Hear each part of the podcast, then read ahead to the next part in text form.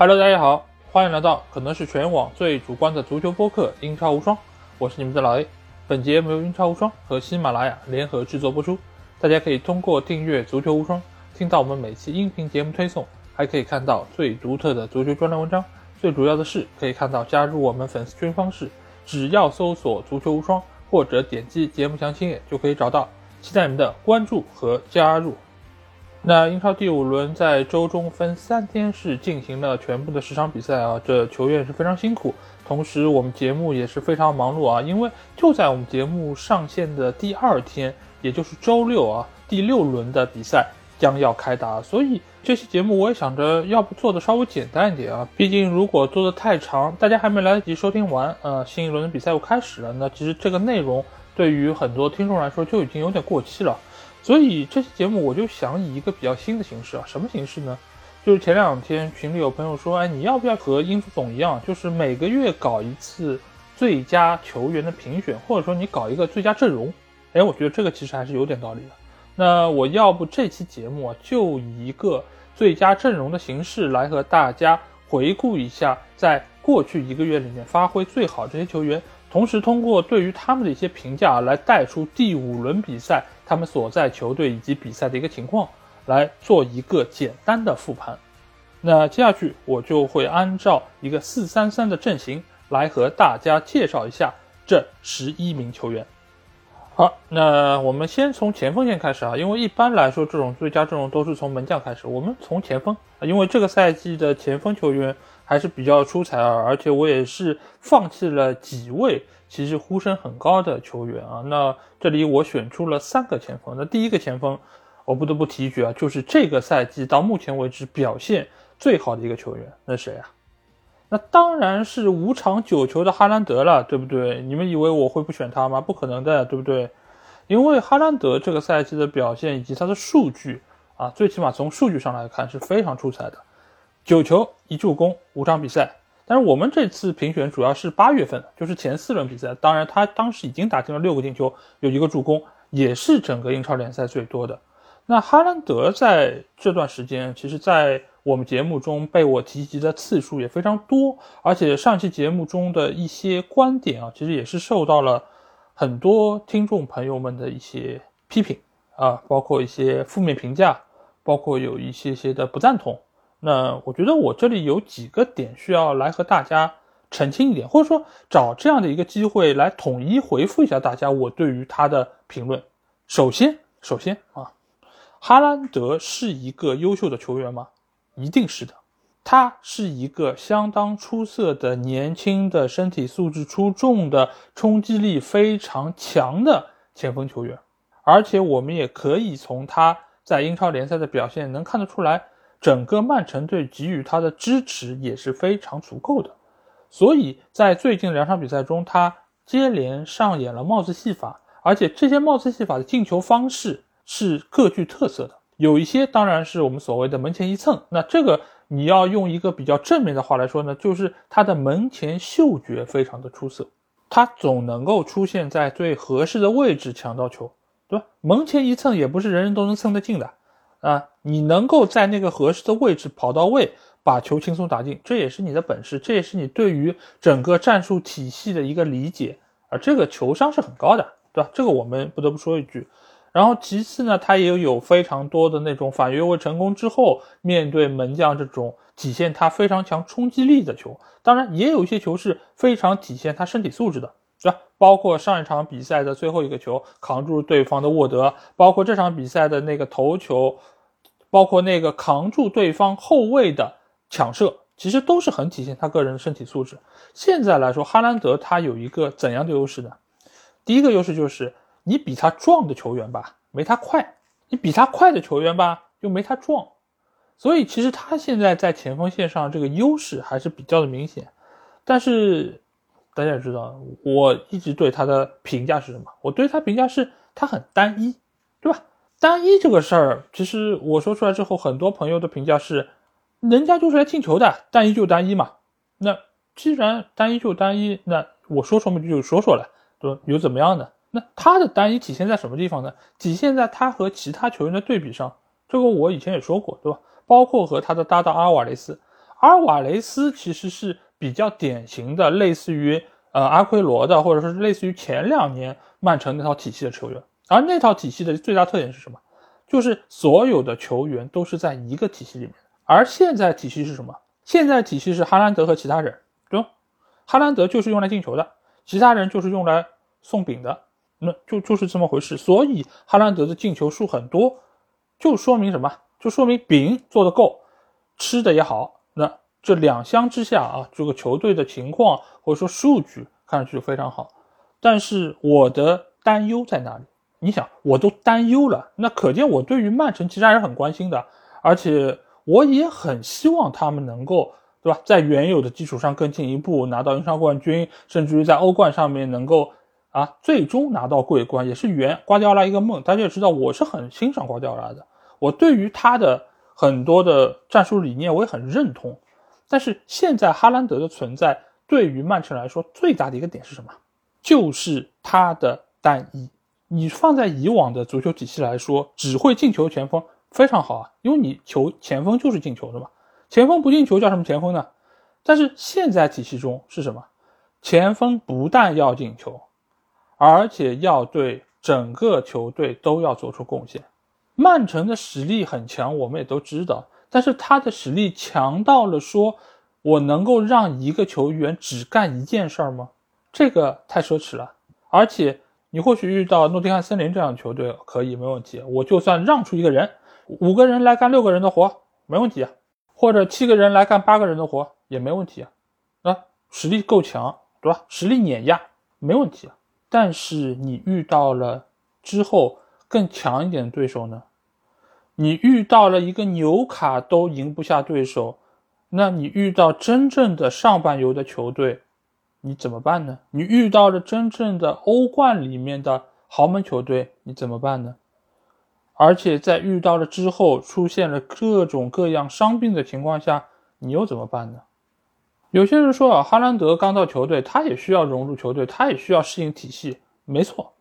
确实是的，他需要适应体系。但是他现在对于体系的适应，其实已经相当不错了。因为瓜迪奥拉给予他的这种打法，就是你吃饼。剩下的事儿，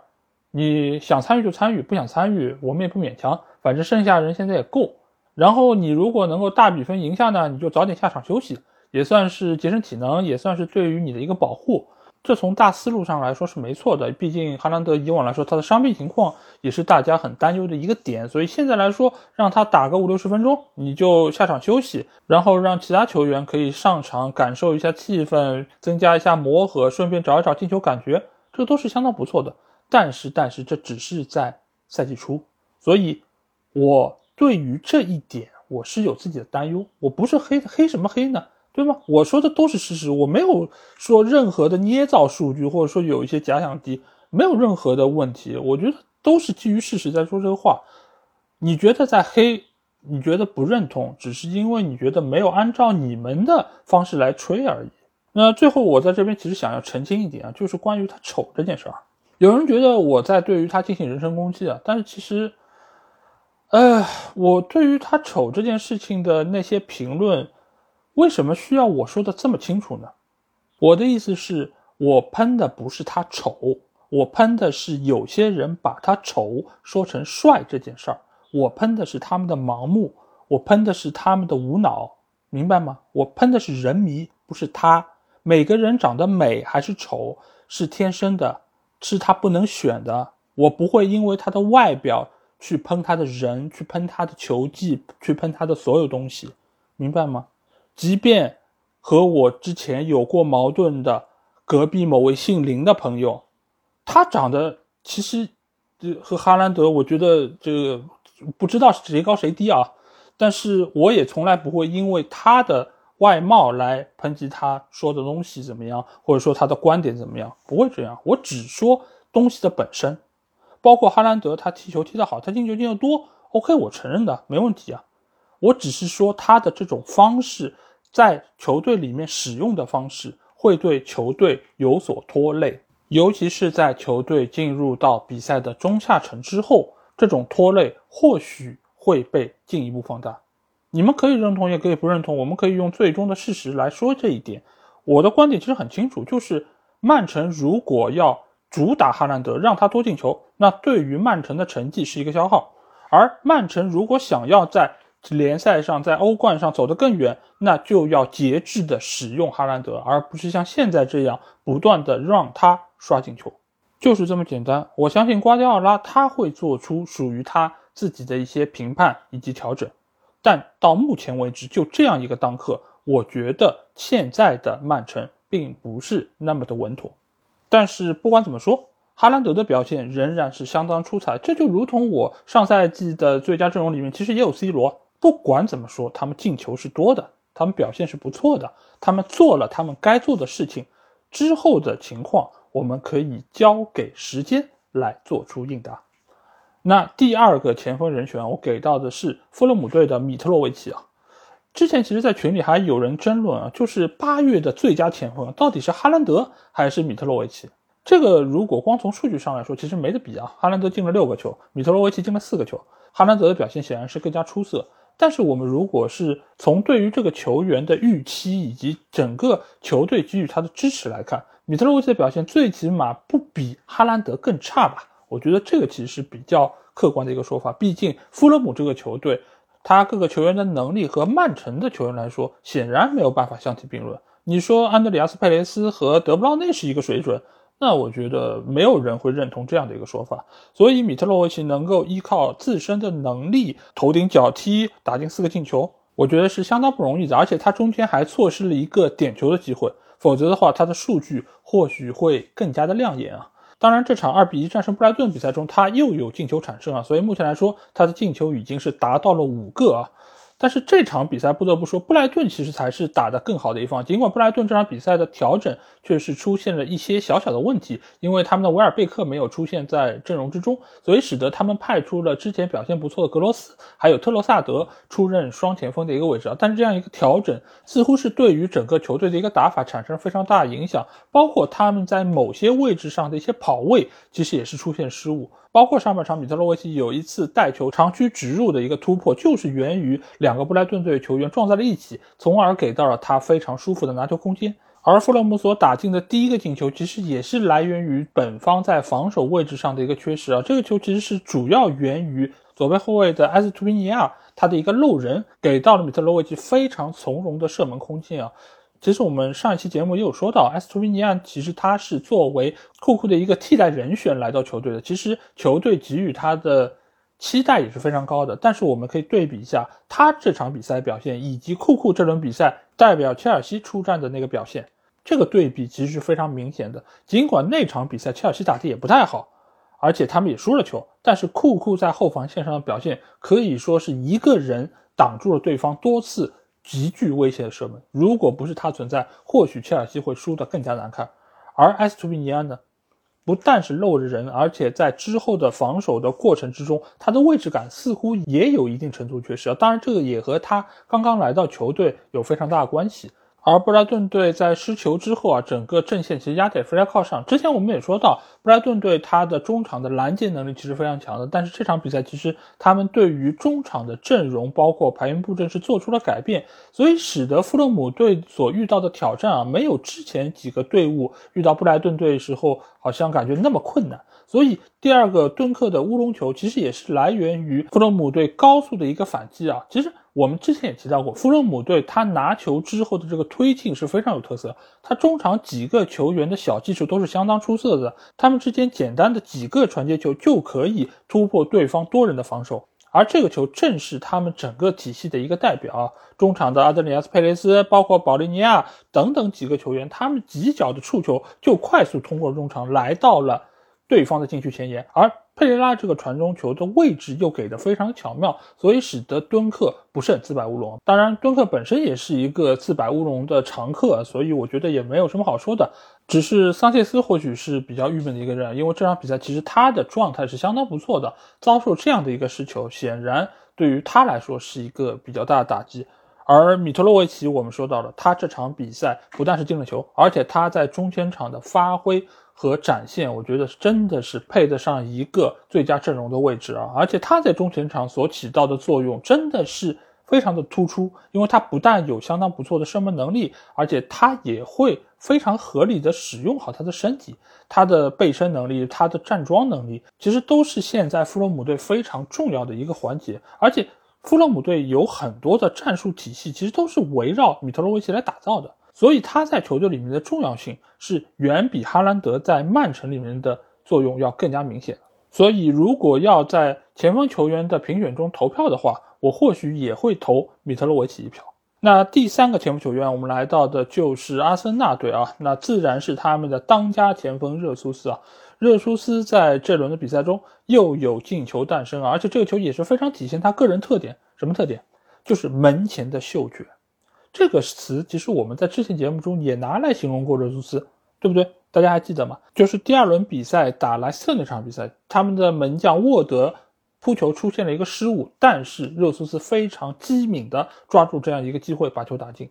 而且他也是目前这些前锋球员里面助攻次数最多的一个球员。说明什么？说明他在中前场的一个作用是非常全面的。他不但能够自己进球，他还能够给队友创造机会。这场对维拉的比赛，我们也可以看到，在禁区里面，在一个非常狭小的空间之中，他还能够把球摘出来，他还可以寻求突破、寻求射门。这是一个集自信和能力于一体的非常出色的球员，而且目前来说，他的整个身体的状态也已经是调整到了最佳。所以现在的阿森纳队为什么能够取得五连胜？为什么可以在积分榜上独占鳌头？我觉得和热苏斯的表现是分不开的。同时，这场比赛阿森纳队的左边路马丁内利的表现其实也是相当出色。马丁内利其实从他一开始的几脚射门，我们就可以感觉得出他这场比赛的状态是相当出色的。所以最后他取得第二个进球，我觉得一点也不意外。他其实，在上半场就策动了多次有威胁的进攻，包括和他这一次的扎卡其实也有相当不错的配合，包括他传中给到萨卡那一端，只是可惜萨卡的布点没有调整好啊，直接将球打飞了，也是错失这样一个空门的进球得分机会。所以这段时间我们可以发现，马丁内利的表现不错，厄德高表现不错，但是萨卡。似乎迟迟还没有找到他上个赛季那么优良的一个状态！尽管这场比赛萨卡其实也是有过一些机会，包括我刚才说到那个空门没有打进，而且在上半场在对方禁区之内，他和明斯那个缠斗其实也是非常的清楚啊！明斯其实是一把把他摔倒在了地上，尽管动作不是那么明显，但其实这个犯规我觉得应该是要被判点球的。那最后说两句阿斯顿维拉吧。维拉最近一段时间状态确实是比较的一般，而且他们也是接连在输球，所以现在来说，杰拉德的一个帅位也是已经到了悬崖的边缘。而且更加危险的是什么？他们下一轮比赛对手居然是曼城队，居然是拥有哈兰德的曼城队啊！那杰拉德，我只能祝他好运吧。毕竟对曼城，你要想不输球，真的还挺难的。尤其是现在的阿斯顿维拉，他整个进攻的一个体系，我完全看不到。在上期节目中我已经说到了，就是他现在到底该用谁来打什么样的阵型，用什么样的方式来推进，用什么样的方式来取得进球，他没有给出任何明晰的答案。这场比赛，阿斯顿维拉的 xG 只有零点三八个，这是一个怎样的程度？纵观整个这轮比赛。维拉队的预期进球是整个二十个球队里面最少的。当然，一方面是由于阿森纳队的防线组织非常严密，没有给到维拉队更多机会。当然，另外一方面也说明，就是维拉队现在的进攻很成问题。他们唯一取的那个进球也是通过道格拉斯·鲁伊斯一个角球的直接破门。如果你把这种球当成是球队破门得分的一个主要手段，那完蛋了。因为一个赛季也进不了几个球，而且这个球还存在犯规的嫌疑，所以维拉队下一轮的比赛真的是相当的凶险啊！如果他们进攻端的问题不得到解决，那他们或许会输掉比赛；但是如果他们防守端的问题也得不到解决，那怎么办？那就是哈兰德有可能再次上演帽子戏法呀，对不对？那到时候打脸党是不是又要来我的评论区报道了呢？好，那接下去我们来到中场啊，中场也是三个球员呢。第一个球员就是来自利兹联队的罗德里戈。罗德里戈在八月份的四场比赛中是打进了四个进球，有一个助攻啊，这个数据是非常亮眼啊。尽管罗德里戈之前在我节目中我对他评价一直不是特别的理想啊，但是在这个月中他确实是承担起了整个利兹联队进攻的一个重任啊，而且整个利兹联队所展现出来的活力也是给大家留下了很深印象。但是非常可惜啊，在这轮的比赛之中，罗德里戈踢了三十几分钟。啊，就因为脱臼下场啊！当然，在他脱臼下场之前啊，他也是错过了一次必进球的机会啊。否则啊，持有他的 FPL 的朋友应该也还是会欣慰一点。但是脱臼这样的一个伤势，其实大家也知道，说重不重，说轻也不轻。但一般来说，一两周的休息时间还是需要保证的。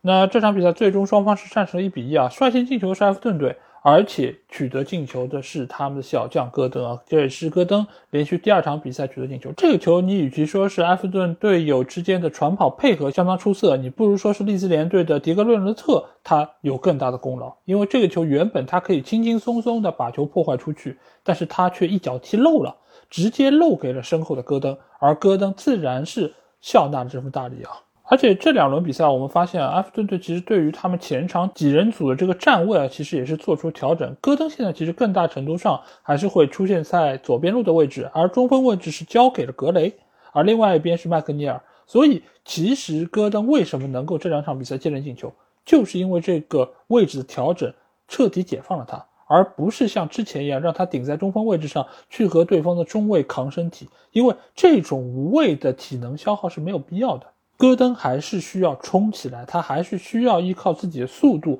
来威胁到对方的球门。而且这场比赛我们也看到，戈登真的拼抢起来还是蛮凶猛的。他不像他长相看上去的那么文静、那么斯文，他在场上就和一个斗士一样，甚至于还因为一个比较强硬的拼抢动作和对方发生了冲突啊！真的是没有想到，这么瘦弱的身体里面居然蕴藏着这么强劲的一个精神力啊！这或许也是埃弗顿现在非常非常需要的一种能力和潜质。但是整场比赛啊，主场作战，利兹联队显然是打得更出色的一方。他们在随后的比赛之中也是制造了比较多的威胁啊。但是这场比赛，皮克福德的表现可以说还是相当不错。他也是高阶低档扑出了对方多次有威胁射门，但是最终还是被对方的中场球员西尼斯特拉啊打进了一脚远射。这个球其实我觉得有一定的责任要记在后防线上的塔可夫斯基身上，因为这个球是塔可他没有很好的做到封堵的效果，使得对。对方的射门正好从他的脚边划过，从而晃到了门将皮克福德，最终没有办法将球扑出。而在双方都拿到一分的时候啊，我相信两个球队的主教练都是不满意的。首先，打得更好的一方利兹联队的主教练马西，他认为这场比赛球队应该是拿到三分啊，而这也是对于球队错失了那么多的机会而表示惋惜。而对于兰帕德来说更是如此啊，因为埃弗顿到目前为止五场比赛还是难求一胜啊。在积分榜上仍然是在保级区徘徊，所以对于他来说，每一次面对这种中游球队对决，都是拿分的绝佳良机，没有拿下，自然是非常的遗憾。好，那第二个中场球员啊，我们要给到的是布莱顿队的格罗斯啊，因为在八月份的这四场比赛中，他是打进了三个进球，而且还有一个助攻，这样的表现对于他个人来说其实也是非常少见的，而且对于布莱顿这样的一个球队啊，以往他的进球能力是比较受到诟病的，但是在这赛季似乎是有所好转，而且在格罗斯优异发挥的一个带动之下，球队也是在八月份取得了三胜一平的不败战绩，在积分榜上位置已经是进入到了欧冠区啊，这个真的是。让人没有想到啊！但是在刚刚结束的第五轮比赛中，布莱顿队是一比二输给了富勒姆队啊。这个情况我们其实在刚才介绍米特洛维奇的时候，其实已经有谈到啊。因为布莱顿的这场比赛是做出了辩证，他们没有上维尔贝克，而维尔贝克现在在整个球队里面的地位以及对于中前场进攻的组织是非常重要的。每一个球队其实都需要有这么一个中锋球员，而维尔贝克又不仅仅是一个中锋。他其实有相当不错的一个策应能力，所以所有的进攻之前都是围绕他来进行的。突然之间缺少了他，整个球队突然就变得不会打了。而且把格罗斯这样的一个中场球员顶到锋线位置和托拉萨的搭配，我觉得本身也是有一点点不匹配他们的个人能力啊。所以这场比赛，波特我只能认为他是在寻找更多的进攻方式，他想要让自己的球队有更强的适配性，但是。我们也知道很多的阵型，包括很多打法，都不是靠你一次两次就能够练出来的。包括布莱顿队之前如此受到大家推崇的那套打法，也是经过了很久的打磨之后才最终成型的。而且在这个过程中，你换了不同球员，他的适配性好不好，他的适应能力强不强，他和其他队友之间的化学反应能不能非常充分的达到，其实都是要经过时间考验的。而且在这个过程中，波特也要对于不同球员的技战术特点做出调整，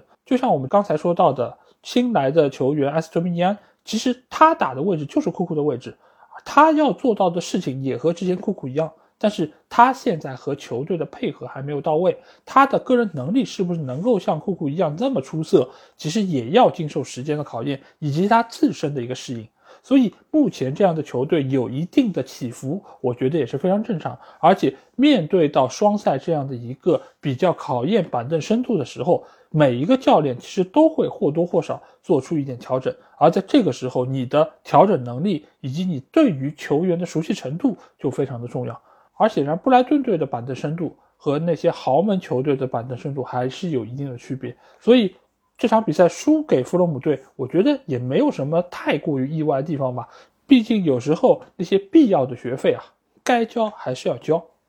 好，那第三个中场球员我给到是利物浦队的路易斯·迪亚斯啊啊，首先要说一句，我这个位置啊是按照 FPL 的里面。球员所属的位置来标的的，因为现在来说啊，不同球员他可以打的位置很多，他有时候在边，有时候在中，有时候在前，有时候在后，所以在这里按照 FPL 对于这些球员的划分，我们来定他们的位置，相对来说是比较的清楚啊。那路易斯·迪亚斯在这四轮比赛中的表现其实相当不错，尽管他只进了三个球啊，为什么要用只呢？因为这个数据上和其他的那些球员来说，确实是有一点点的差别，而且他也没有助攻。但是，如果是看了这几场利物浦队比赛的朋友，一定会很清楚地认识到，路易斯·迪亚斯是现在利物浦队锋线上最出色的球员啊！他尽管不是进球最多的，但一定是作用最大的，而且他也是最为灵动的一个球员啊！但是在这场对纽卡的比赛之中啊，最出色的前锋球员显然不是路易斯·迪亚斯，而是对方刚刚加盟的新援伊萨克。伊萨克的表现，我觉得真的只能用惊艳来形容啊。那肯定有的人会说，哎，哈兰德的表现你怎么不说惊艳？哎，伊萨克第一场比赛只进了一个球啊，你就说惊艳？伊萨克这个球员，我们知道，首先他是刚来到球队，对吧？他对于球队的熟悉程度，我觉得是相当有限的。因为上一场比赛我们在说到纽卡比赛的时候，我们还是说，哎，他还在看台上看着呢。这么快他就已经可以首发出战，而且和队友的配合还那么的默契，同时他的把握机会能力和效率也是非常高的。我们不要忘记，他还有一个越位的进球没有被算，但是那个球我们也可以看到打的是相当精彩的。所以现在的伊萨克可以说是和纽卡这套阵容已经是配合的相当不错了。而且现在的纽卡还有一个非常大的问题限制了伊萨克的发挥是什么？就是吉马良斯不在。如果吉马良斯能够在，有很多个传球的空当，伊萨克已经跑出来，但是没有人给他传这个球，造成了最终这个射门的机会没有办法达成。否则的话，这场比赛或许纽卡能够彻底杀死比赛。但是另外一方面，我们也不得不说，伊萨克这场比赛的一个优良的表现。某种程度上也是吃了新手的福利啊，因为一个新的球员，尤其是前锋球员来到一个新的联赛、一个新的球队，其实对手对他的防守是没有针对性的，也不太清楚他的特点到底是什么，所以第一场比赛基本上就是属属于泛泛的区域盯人，然后在这个时候你限制他的突破就 OK 了。但是伊萨克他不是一个一般的球员，我们可以看到，尽管他身高很高，但同时他又是一个非常灵活的球员，他脚下不笨重。而且他的射门准确率又非常高，所以你可以某种程度上把他看成是一个身体不是那么强壮的哈兰德，而他又要比哈兰德更加的灵活，所以这种特点球员在场上其实是很难防的，尤其是第一次面对他的利物浦队的后防线，我觉得真的是有一点点疲于奔命。而且这场比赛伊萨克所打的那位置是哪里？所打的是戈麦斯还有阿诺德所在的那一侧。而这两个球员的防守能力，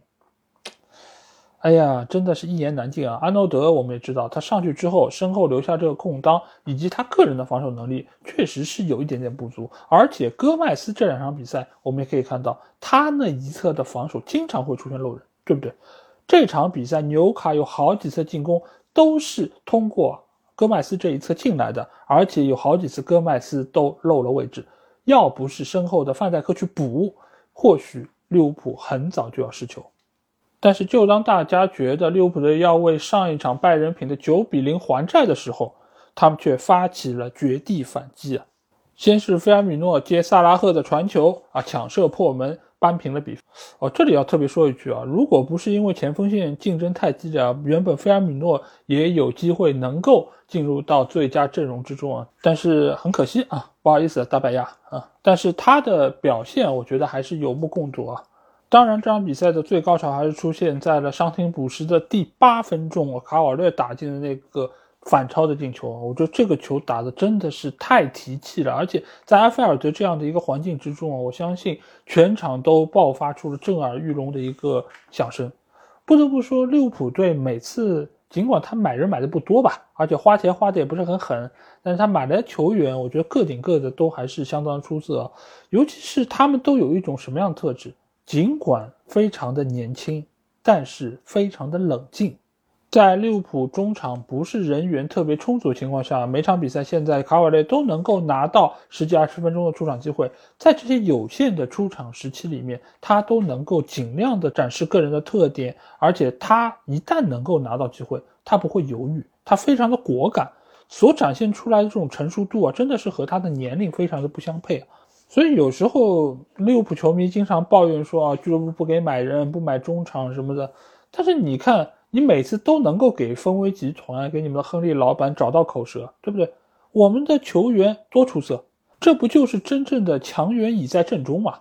对吧？替补上场就能进球，就能逆转，那我还花什么钱买什么人？所以有时候吧，教练的实力太强，真的最终只能是便宜了老板啊。不过，随着下场比赛努涅斯的回归，我相信利物浦队的进攻线应该能够得到非常有效的一个提升啊！也希望努涅斯能够经历了上一次的这个教训之后，变得更加成熟，能够更加的隐忍啊，在球场上做好自己该做的分内事啊，不要被太多的其他因素所干扰到，最终用你的进球来回应所有人，其实才是你真正成熟的一个表现。好，接下去来到后卫球员，后卫有四个球员是给我留下了很深印象。第一个当然是阿森纳队的萨里巴，呃，萨里巴，我觉得这个球员真的非常传奇啊，因为他是阿梅里买到阿森纳的，但是呢，阿特塔出到球队之后，对于他其实是非常不信任，所以是一场比赛没打就把他外租了。外租之后，在法甲打出了一片天之后，又回到了阿森纳队。阿特塔一看，哟，这个人我原来之前是看走眼了，那我如果再不用他，岂不是要被打脸了，对吧？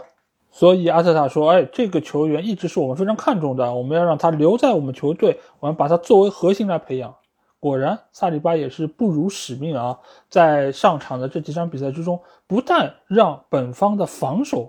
变得非常的出色，而且他也取得了一进球一助攻的相当出色的战绩啊，已经俨然成为了阿森纳队后防的一个核心。而且我们之前说过，阿森纳队对维拉那场比赛啊，维拉队的 X 进球是整个二十个英超球队里面最少的，说明什么？说明阿森纳队的防守非常的出色，整个防守体系搭建的非常完整，而这个中间加布里埃尔还有萨里巴的这个组合是功不可没。而且他在对伯恩茅斯打进的那脚非常漂亮的抽射，也是给我们留下了很深印象。就是一个后卫球员，尤其是一个中卫球员，居然能够拥有这么好的一个射门的脚法，这真的是非常的不容易啊！而且这种脚法用到防守之中，其实也是非常有用啊。为什么？因为现在的后卫球员，他的功能已经是变得越来越复合。你光是铲抢凶狠，你光是抢断准确。其实已经没有办法完全涵盖现代后卫的一个职责啊，因为现在的后卫球员他还需要有相当不错出球能力，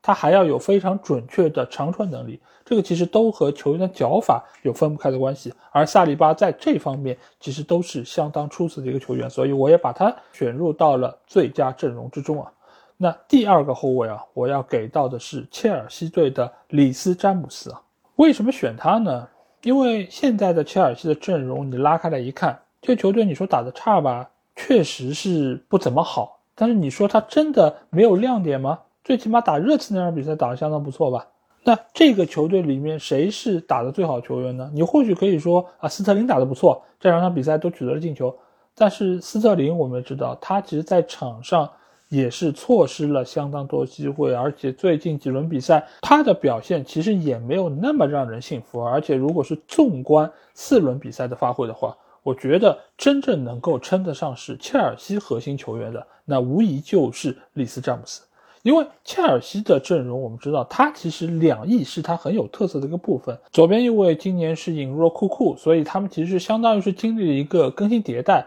而最稳定的其实还是在右边路啊，里斯詹姆斯这一侧，而且他不但是在防守端有非常不错的回追，而且在进攻端他也是切尔西非常重要的一个输出点。所以目前的切尔西，我觉得缺谁也不能缺里斯詹姆斯。而这场对南安普顿的比赛，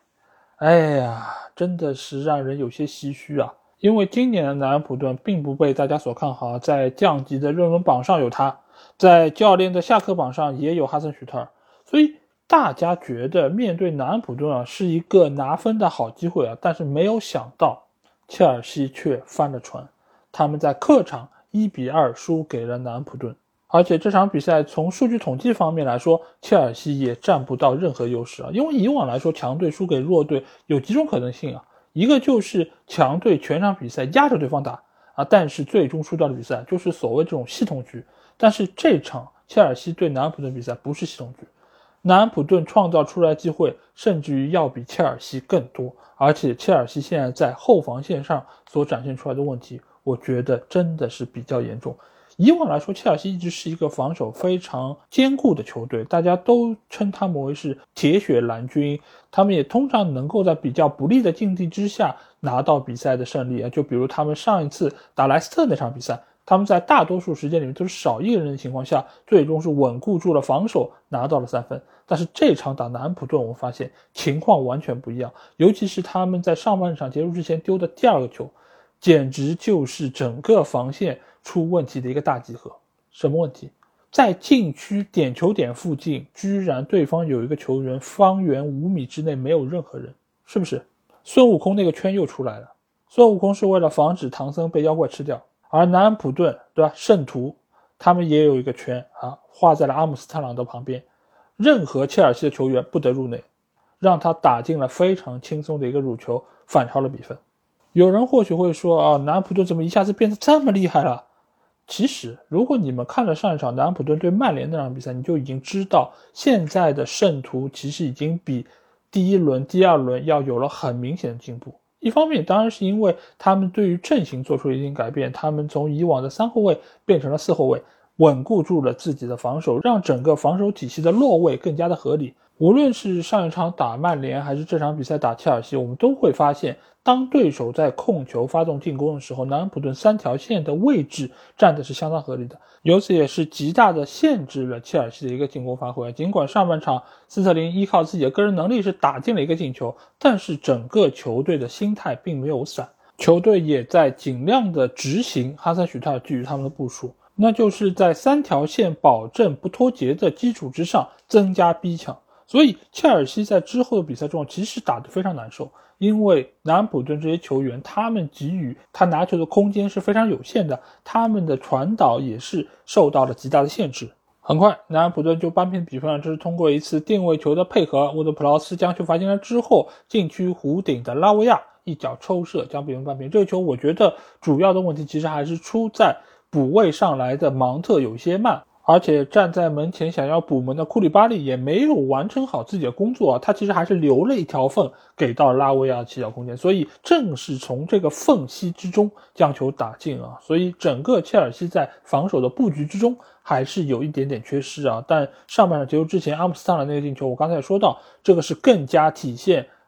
切尔西防守问题的一个进球，就是所有的防守队员。都在往前冲的过程中，居然漏了在禁区中路的对方的前锋球员亚当阿姆斯特朗，这个其实是一个相当业余的防守问题。那把这个球再往前倒几秒，我们会发现是从哪一个方向进来的？就是从里斯詹姆斯这个防区进来，最终传中打进的。而这场比赛，詹姆斯由于受伤，没有办法出现在大名单之中，也是对于整个球队的防守有非常大的一个影响啊。再加上下半场，南普顿又在禁区里面拿到了一次非常好的进球机会，但是这个球最终是被库库用头顶出啊！如果不是库库雷利亚的存在，切尔西或许会遭受更大程度的输球。是什么造成这一切呢？是因为整个球队的位置感出现了缺失，他们又漏掉了禁区中路的埃尔尤努西，所以这场比赛切尔西输球其实一点也不冤枉啊！从数据上，从整个场上的表现，都可以看得出来，球员非常的迷茫。所以这个赛季的切尔西真的是给人一种琢磨不透的感觉。打热刺那场比赛，他可以展现出极高的战术素养，整个球队都能够拧成一股绳；而面对南普顿这场比赛，又似乎是打得魂不守舍，大家都不知道该往哪里去展现自己的能力啊。所以图赫尔这个赛季似乎要解决的问题还非常多，球队在不断的买人，但是磨合的问题、适应的问题似乎还需要相当长的时间。来得到解决。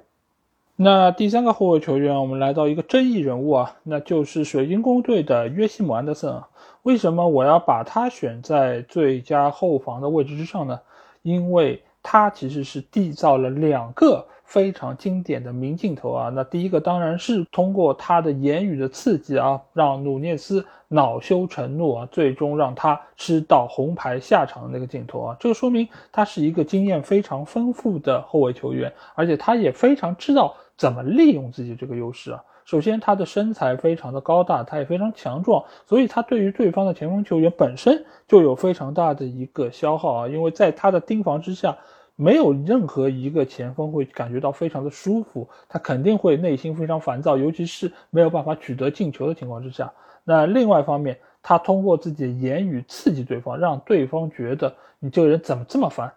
我一定要想办法报复你。那你一旦有这种想法，那你就已经是找了他的道。而努涅斯在这方面确实是缺乏必要的经验啊。而第二个明镜头。就是他们客场去到曼城的这场比赛之中啊，约逊·安德森打进了水晶宫的第二个进球，而且他在进球之后也是做出了吃饭这个动作。这个动作意味什么呢？其实我也不是太清楚啊。或许他觉得啊，我进个球就和吃饭一样容易，大概是想表达这样意思吧。所以也说明他是一个非常懂得如何刺激别人的球员啊。所以因为这个，我决定把他排到八月最佳阵容之中啊。当然，第五轮的比赛。水晶宫主场是一比一战平了布伦特福德。这场比赛最佳球员肯定不是约西姆·安德森，而是他们的队长扎哈。扎哈之前是因为伤病啊缺席了对曼城这场比赛，也是使得队伍在两球领先情况下，最终是为曼城翻盘成功啊。但是没有想到，仅仅几天之后他就伤愈复出了，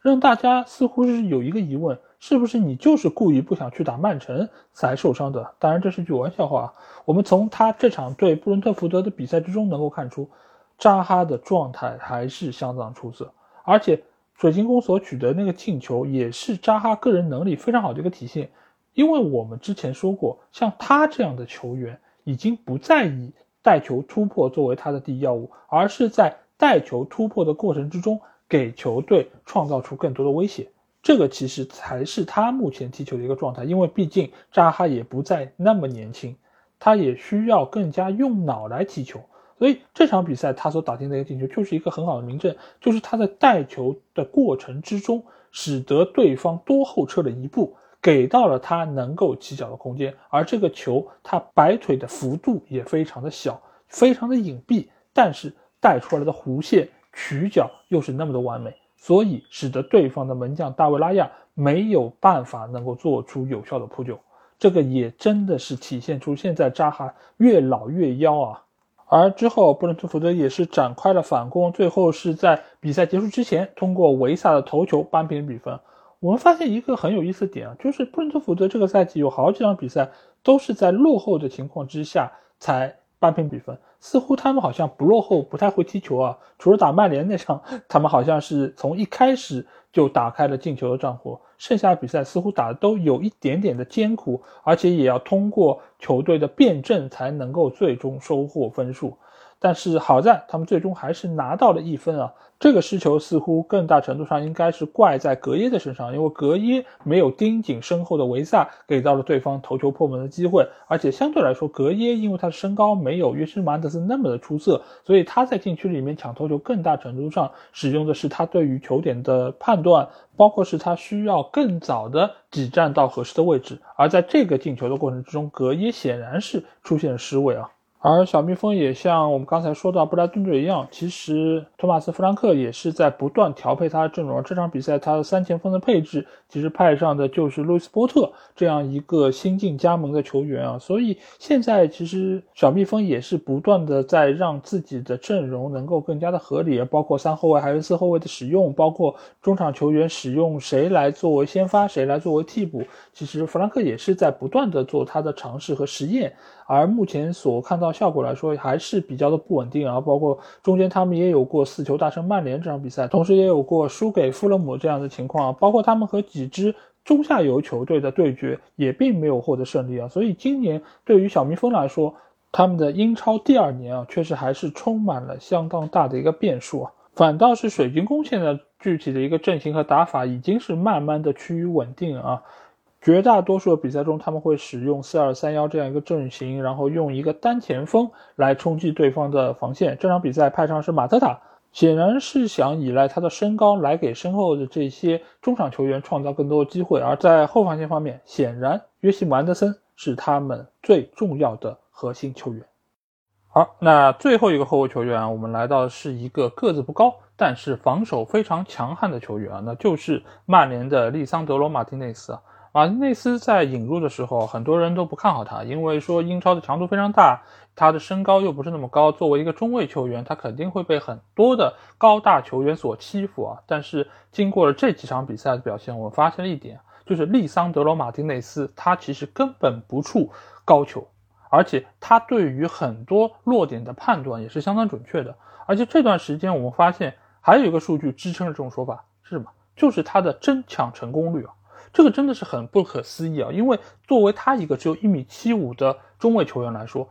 无论你的弹跳能力是不是好，无论你的落点判断是不是准确，最起码你的身高是实打实放在这儿的。你如果真的让他去和哈兰德抢头球，那我觉得他的成功率一定是非常低的。但是好在什么呢？好在所有和他争顶头球的球员并不是那么高。而且他们也不是站定了来抢这个头球，所以他的争顶成功率也就能够得到一定程度保证。而且还有一点什么，就是他个人的一个拼抢的凶狠程度是非常够的，所以他在和对方抢位置的过程中，他往往可以找到更好的一个落点，而且他也能够第一时间把球清出去。所以这也是他能够以往在荷甲中，现在能够在英超中，在中卫这个位置有这么良好发挥的一个主要原因啊。而且我们也可以看一下今天凌晨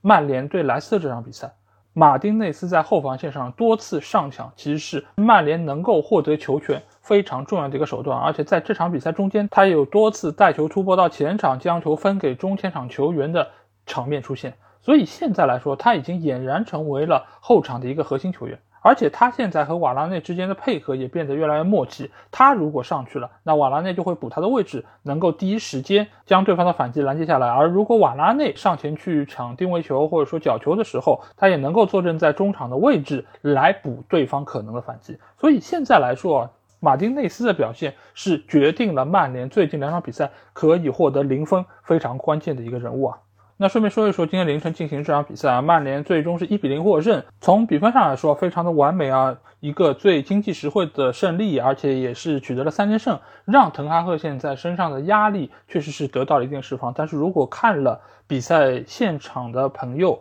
一定会对于曼联这场比赛表现非常的诟病啊。为什么？因为这场比赛的一个情况和上一场的南安普顿其实是一样的。就是在取得领先之后，整个球队变得不会踢了，整个球队被对方压着打，而且对方也是获得了多次有威胁的射门。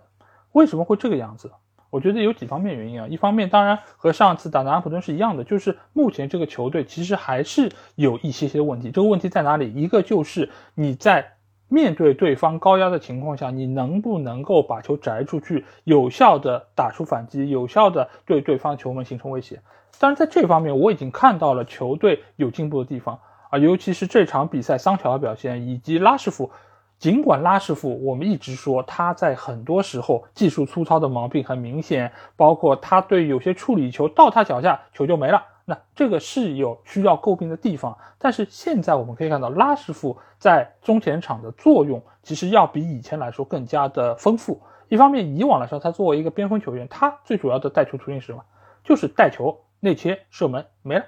而现在的拉什福，我们看到他是能边能中。而且这场比赛助攻桑乔那个球，其实也是传的相当的精准啊，这个力度控制还是不错的。当然下半场他也犯了一些属于他的错误，但是就我现在来看，我觉得拉什福是在慢慢的适应滕哈赫的一个变化，他还在处在一个不断提高的过程中，所以我对于他来说是有一点意见，但是没有那么明显。而这场比赛，我觉得曼联表现最好的球员之一啊，一定要提一提，那就是小麦克。小麦克尽管我们一直之前说他是一个二流球员，他的水平不够，但是另外一句没有说的话是什么？就是他的拼劲，他的努力程度一直都是整个球队里面最出色的。而这场比赛或许是他的状态比较好，或许是遇到的对手更加适应他的一个技战术的发挥，所以这场比赛小麦克我们看到他真的是覆盖面相当大，而且他也很大程度上限制住了对方的一个进攻啊。所以小麦克在这里我还是要给予他一定的肯定。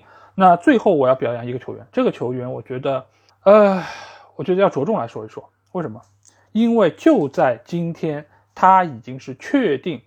在曼联至少还会效力半个赛季，那就是我们的 C 罗国王，对吧？尽管以往我一直说啊，他的水平已经比以前有很大的下滑，他是球队的毒瘤，这个我都说过，但是我也曾经说过一句话。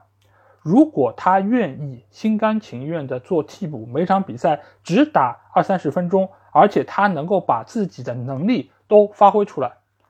我一定会吹他。对，我说过这个话，大家肯定听过。而这场比赛罗上场之后，尽管他也有过射门很偏、直接出边线的那种球，但是他的拼抢我看到了，他的努力的想要给队友创造机会我也看到了。他那脚传给埃里克森球真的是非常的漂亮，真的是只差一点点。如果不是埃文斯果断的伸脚啊，这个球真的有可能让埃里克森取得进球。而之后他又把球分给了拉什福，拉什福这个球打得软绵无力啊，也是浪费了 C 罗的这样一个无私的传球。而且 C 罗在下半场还有一个倒钩的射门，这个球我觉得我要着重来说一说。一方面啊，这个球他动作做得很舒展；另外一方面，尽管这个球他是打的有一点点偏内脚背，因为我知道如果这个球你要是要发力的话，你应该要打正，打正的情况下，对于对方的球门才能有更大威胁。但这个球他吃的稍微有点偏，他吃到了偏内脚背的位置上，所以这个球呢其实是有一点点旋转，发力也不是那么充分。但是这个球如果他打正的话，极有可能被对方的后卫所封堵，所以从我的角度来看，他这个球打呲了一点点，或许是他有意而为之啊，而且这个球真的离进球只是差之毫厘啊，可能他的这个旋转吃的有点太足了，所以造成了最后错失这样一个机会啊，所以我对于 C 罗这场比赛最后的二三十分钟的上场，我是给予我的肯定，而且他也确实在最后阶段用出了他的全力。如果是这样的一个 C 罗，我觉得还有什么必要去说他的不好呢？尽管他的不好仍然是存在的，但是我是觉得已经没有必要去这么说了，因为只要是全身心的为曼联付出的球员，他值得每一个曼联球迷对他的尊重。那最后我们来说一说莱斯特吧，莱斯特现在这个境况啊，真的是比较的悲催啊，而且目前来说，他们对于球队的补强啊，也看不到任何的动作，而且现在夏窗也已经关了，整个球队目前可以使用的球员基本上就是手上这些。你可以说这些球员，你要单拎出来也不差，包括中间也有相当一部分是很多豪门所看重的强援。但是就目前的罗杰斯的境况，我觉得真的是非常的悲惨。一方面，他对于某些球员也不是那么信任，包括后防线上的瑟因居，包括韦斯特高。现在都是很难拿到出场机会啊！即便让恩迪迪去打到后卫的位置，他也不愿意派这两个球员上场。另外一方面，他又会抱怨啊，现在其他位置球员人数不够，而且他们所展现出来竞争力似乎也比之前有比较大的一个下滑。锋线上仍然是依靠老将瓦尔迪，所以现在对于罗杰斯来说，我觉得他需要。赶紧把手头的这些球员快速的捏合起来啊！因为对于他来说，他已经没有在进补的这种可能性了。所以你打得好，打得不好，就只能靠手头这些人。怎么把这些人的积极性给调动起来，让他们全身心的投入到比赛之中？我觉得这个是最关键的。毕竟现在球队已经是整个联盟的副班长，是最后一名，而且他也是来到了教练下课榜的第一位。如果再不做些什么，再不做出改变，那一切就都太晚了。而对于滕哈赫来说，他就是做到了，不管比赛好不好看，我要把比赛赢下来。我踢得再狗，我踢得再挣扎，我要拿到三分，因为只有拿到三分，他才能够继续把自己的理念灌输下去，他才拥有做出改变的可能性啊。所以，对于我这样一个曼联球迷来说，比赛确实很难看，很挣扎。如果我真的是半夜三点起来看的话，那我或许在四点的时候可能就已经睡着了，因为这个比赛真的是很无聊，而且味同嚼蜡。但是这个是对于球队做出改变的必经之路，所以我在这里仍然是要支持滕哈赫，我也支持所有为这个球队付出的这些球员们。好，那最后一个位置自然是门将啊，门将我相信没有太多的悬念啊，因为其实今年二十个球队的门将发挥都挺一般的，除了有一个门将，哎呦，他的这个表现真的是太亮眼了。这就是前曼联队的替补门将迪恩·亨德森啊，当然现在他是诺丁汉森林的主力门将。他在这四场比赛中啊，做出了二十二次扑救，而且还扑出了两个点球啊！如果不是他的存在，我相信现在诺丁汉森林似乎就应该是五连败开局啊！不过好在迪恩·亨德森他非常好的完成了他在门线上的一个技术，而且也有不少人说啊，他戴上帽子。哎，似乎是对于他的守门有非常大的一个加成啊！因为就在第五场的比赛之中，他们是零比六输给了曼城队啊。那场比赛，哎，亨德森没有戴帽子，这个或许是一个迷信活动，但是呃，迪恩·亨德森确实已经是做了他能做的一切啊。因为那场对曼城比赛，我们也看了，那些失球和他真的没有太大的关系，他已经做了他能做的一切，但无奈啊，他身前这条防线真的是难以限制哈兰德。以及曼城的其他球员啊，包括阿瓦雷斯，其实也是将整个防线冲得七零八落。但这一切其实和迪恩·亨德森也没有太大的关系，他已经做到了属于门将能做到了所有啊。而且对于迪恩·亨德森的下一站，我个人觉得。应该是能够去到一个更好的豪门球队来效力啊！无论他是能够回到曼联继续守门，接过德赫亚的班，还是他转会去到其他球队，我都觉得诺丁汉森林这个球队对他来说，无疑是一个跳板，而且也是一个展现他个人能力的一个舞台。同时，这个也是很多这赛季加盟到诺丁汉森林队球员的一个想法，就是我到你这儿来，其实只有一个目的，就是打英超。在你这个球队展现出我该展现的能力之后，我再看看是不是能有机会去到更好球队。这么说，尽管有些伤人啊，但是对于这样一个升班马球队来说，他确实需要这些人来帮助他保级，来帮助他取得更好的成绩。这也算是某种程度上的互相成就吧。但是这同时对于教练的水平，其实就提出了非常大的一个考验啊！因为有那么多新的球员来到这儿，而且这些球员是来自于五湖四海，他们之前所接受的战术体系的理念，其实也是千差万别啊！来到你这样一个球队，是不是能够很快的领会你的要求、技战术打法，包括他自己的定位？其实我觉得是比较难的，所以。对于诺丁汉森林，他能否保级啊？我现在其实还是有一点点保留的看法，甚至于我对于他们会不会解雇库克去找一个大家更加耳熟能详的教练，我都有一点保守。为什么？因为我觉得库克其实对于现在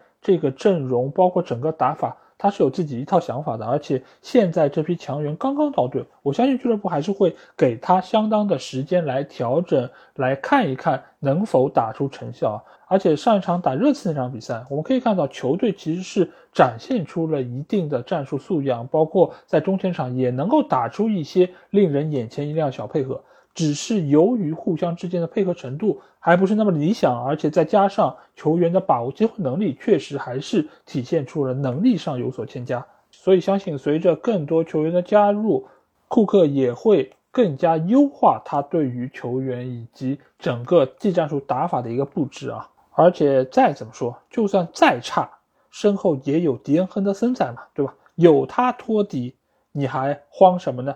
好，那最后再花一点点时间来讲一讲几个落选的球员吧，因为这次最佳阵容这十一个人啊，确实是在我脑海中经过了几轮的筛选才最终确定，中间肯定也有一些大家认为可以入选的球员没有在榜单上。那我觉得主要提几个人物吧，一个就是哈利凯恩。那哈利凯恩确实是在过去的四场比赛中也是打进了四个进球，作为热刺队最核心的一个进球的输出者，他也是功不可没。呃，但是由于前锋线的竞争过于激烈，他和刚才那三位球员相比之下呢，我觉得还是略有逊色啊。或许会有人说，哎，那你倒是说说看呀，逊色在哪儿啊？凯恩不也进了四个球吗？进球还比热苏斯多呢，为什么你说他比那三个要逊色？你倒说说看。哎，你是不是对热刺有偏见啊？你是不是不喜欢热刺的人啊？不喜欢理查里森啊？哎呀，其实也没有，凯文也很好，对吧？否则的话，我也不会设这样一个落选名单来特别提及他一下。包括我其实也想借这样一个机会来说一说理查里森那件事儿吧。就是，嗯，我不知道大家对于在球场上颠球这件事儿会有这么大的一个反应啊，因为我也没有想到。呃，这件事情会发酵到这个程度，那我其实想来说一说，为什么他的这个行为是不被接受的？是不是因为大家玻璃心？是不是因为大家呃觉得是有一些些的大惊小怪？甚至于有些人觉得这个不就是和什么踩单车啊，或者说什么马赛回旋啊这种杂耍的踢球方式一样吗？我觉得这里要特别说一句啊，就这个中间其实有一个本质的区别是什么？本质的区别就是踩单车也好，马赛回旋也好，牛尾巴过人也好，这些对于你在场上的技战术是有作用的，你对于晃开对方是有作用的，只是它的样式比较的花哨，但它是有实际作用的。而你在场边在那颠球玩，有什么实际作用吗？没有实际作用。这个就和你在打空门之前把球停下来，用头把它顶进去是一样的。这个叫什么？这个叫侮辱人的行为，在球场上，无论这个是野球场还是职业球场，大家都有一个共识，什么共识？我是要认真来踢球的，而不是来耍人的。如果你在场上做出任何没有必要的耍人的动作，你就是在侮辱对手，你就是在挑衅对手。这种事儿你要放在一般的野球场上，肯定会有人过来找事儿的。你想玩，你就去旁边玩。找个场子自己玩去，好吧，不要在这种正规踢球的时候做出这种动作，否则的话肯定就要挨揍。这个事儿很正常，大家如果不信可以去试一试。你去野球场上，你就在场边颠球，对吧？球到你脚下停住，开始颠，你看有没有人来缠你，甚至于你的队友都要过来骂你，信不信？如果有人认为在场地里面颠球不是什么大不了的事儿。不像我说的是什么侮辱人的行为，那我只能说你对于足球这个运动不是那么的了解，或者说你没有太深入的参与过足球这个运动。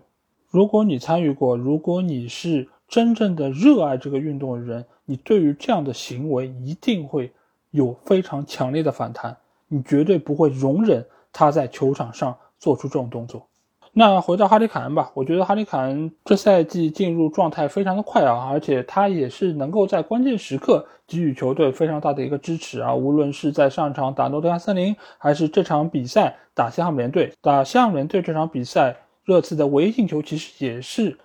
凯恩创造的，因为他的横传造成了对方的克莱尔乌龙。最终是打进了第一个进球啊！尽管这场比赛热刺打的不是特别理想，在场面上，包括在数据上都处在一个明显的劣势啊，但是这个进球的到来也是为他们最终能够拿到一分奠定了相当好的一个基础啊！当然，打得更好的西汉姆联队这场比赛其实做对了一件事情，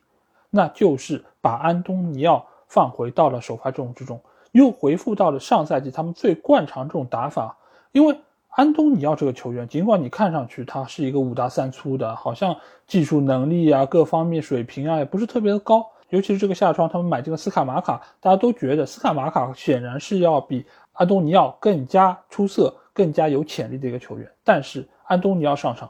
他的作用就是这么明显，他就是能够更好的适应整个球队的一个体系，而且他在场的这个过程之中。他身后的这几个球员的发挥也能更加自如。因为安东尼奥他本身身体更加强壮，而且他的背身能力也是要更强的。而斯卡马卡他可能是对于意甲联赛节奏更加的适应啊，来到英超之后，我觉得他还没有完全做好在这里打持久战的一个准备啊，而且他的身体似乎也不像安东尼奥那么的适应英式这种防守啊，所以到目前为止，我觉得西汉姆联队在短时间之内还是需要倚仗安东尼奥的一个发挥。而且这场比赛还有一个非常大争议点啊，那就是曾经裁判判给了热刺一个点球机会，但是在经过了 VAR 之后，他是把这个点球给吹掉了。而且在赛后，孔蒂也是对这件事情也是耿耿于怀，他觉得这显然是一个点球。但是我赛后对于这个慢动作也是看了好多次，从 VAR 的各个角度来看，我的判断是这个球应该是顶在了克雷斯维尔的头上。而没有顶在他的手上，所以顶在他头上之后，沿着手臂的方向滑了过去，也没有碰到手臂。因为他如果碰到手臂的话，球应该会是有一个很明显的折射的一个变向，而这个中间只有一次变向，就是在砸中他头之后有过一个偏转，之后就再没有发生变化。所以我觉得裁判的改判是正确的，这个球确实不应该判点球。那其他两个落选的人物，我简单提一提吧。第一个当然是曼城队的德布劳内，那他在这几场比赛中是制造了一个进球，还有三个助攻，他也是直接帮助到哈兰德能够打进了好几个进球啊。包括他在第一场比赛中直传哈兰德的那个球，那真的是手术刀般的传球，非常的精准啊。但是，一方面呢，我在评选最佳阵容的时候有一个惯例啊，就是一个球队一般来说我尽量只给一个人的名额。那既然给了哈兰德，那德布劳内就可能没有办法能够入选到其中。呃，而且德布劳内在后面几场比赛中的发挥似乎也略微的有一点点的下降啊。而且德布劳内我们知道他一直都是中场大师的这么一个定位，所以我对他的要求或许也会更高一点。而另外一个球员就是阿森纳队的厄德高。厄德高确实在这四场的比赛中，他也打进三个进球，也是有很好的一个发挥。但是厄德高有一个小问题在哪里呢？就是他的前两场比赛打得比较的一般，没有特别出彩和稳定的发挥啊，所以我也只能勉强把他排除在最佳阵容之外啊。那在最后，我要提一个教练啊。那如果要评八月份的最佳教练，无疑是阿特塔，因为球队取得四连胜。而且在场上所表现出来的统治力也是有目共睹。但是我在这里要提的教练不是阿特塔，而是帕克。为什么要提帕克？因为帕克他下课了，而且这个也是创了一个英超的记录啊！什么记录？就是英超历史上第一次有一个教练在八月份下课。因为你们想想，以往来说。一般都是在八月中，八月十几号才开始第一轮英超联赛，所以你要八月份就炒教练，其实不太可能的。相当于你是上来三连败，对吧？前三轮比赛都输，但是三连败就解雇教练，好像也不太现实啊。因为你想下窗买了这么多人，都是根据这个教练的要求买的，你说你打三场就下课，那也有点夸张。哎，但是因为今年的比赛开始的早，所以帕克相当于是打了四场比赛。哎，但是他四场比赛其实也就输了三场，他居然下课了，而且输的这三个对手，大家看一看，曼城、利物浦、阿森纳，输这三个，难道不正常吗？你不就是一个保级队吗？你不就是一个升班马球队吗？而且伯恩茅斯还和其他两个升班马有什么本质不同啊？就没怎么买人啊！你想一想，伯恩茅斯整个下窗到现在。大概只有五个球员的引入，中间有三个是免费的，另外两个球员加在一起两千来万，就这样的一个引援力度给到一个教练，输给了三个 B 个六球队，居然就下课了，这个我真的是要替他要鸣冤要叫个屈了。这个球队是对自己的自身定位偏差到什么样的程度，才能觉得在那三个队伍身上一分没拿到是教练的锅？而且，就算是输了一场零比九，首先输零比九这种事儿，不是常有的吗？南安普顿不是经常这么干吗？哈森许特尔不也待着好好的吗？而且球队带的也有模有样啊，输九个球怎么了？而且打利物浦这种比赛，输到第五、第六个球，基本上球员也就放弃了。我没有必要再去每球必争了，因为我再争比分也回不来，不如节省点体力，好好打下一场比赛。遇到一个能拿得下来的对手，从他身上把分拿下，这才是当务之急。你要怪，只能怪伯恩茅斯的赛程不太好。为什么能够连着三轮遇到这么强的对手？这个赛程怎么排的？而且帕克带伯恩茅斯第一场比赛是赢球的，他是二比零赢了维拉的。我赢了球，输三场给 Big 六就下课，这也真的太夸张了。这个真的是让我想到了上赛季的沃特福德。沃特福德那个时候尽管也是经历了一定程度的不稳定，但是好歹也是熬到了第九轮才把穆尼奥斯给炒掉。但是炒掉之后的结果，大家看一下，请了拉涅利，请了霍奇森，球队成绩好了吗？没有好，越来越差，不断走低，最终降级。所以真的需要这么草率的就炒教练吗？而且你把帕克炒掉之后，第五轮比赛他们打狼队，狼队尽管我们说啊他的实力还不错，而且现在拉热对于整个球队调教也是渐渐成型，但是他毕竟不是强如 Big 六的这种球队，所以博茅斯其实还是有机会能够从他们身上抢下分数。当然，代理主教练这场比赛，奥尼尔他也是从他们身上抢到了一分，一场零比零互交白卷结束了比赛。但是从场面上来说，伯恩茅斯是占据了绝对意义上的劣势，他们在各方各面其实都是不如对手的。如果帕克还在，局面会更糟吗？我觉得并不会，因为代理主帅他现在所起到的作用，他所有的排兵布阵其实也不过就是沿用帕克之前的那套打法而已，所以何必呢？接下去我们只能走一步看一步吧，看一看伯恩茅斯换来的新教练到底是谁。他又能不能够给到球队更大程度提升啊？但是从以往，比如说沃特福德这样球队的一个先例来看，这样的结果并不会特别理想。因为最起码你在到冬窗之前啊，还是要沿用这一批帕克买来的球员，你能不能够用好他们，其实还是有相当大的一个挑战。好，那这期节目基本上就这样啊。如果你听了我这期节目，有什么话想来怼我？欢迎在我们的评论区留言。如果想要和我直接交流，也可以来加我们的群，只要在微信里面搜索“足球无双”就可以找到。期待您的关注和加入。那这期节目就到这儿，我们下期的英超精华节目再见吧，大家拜拜。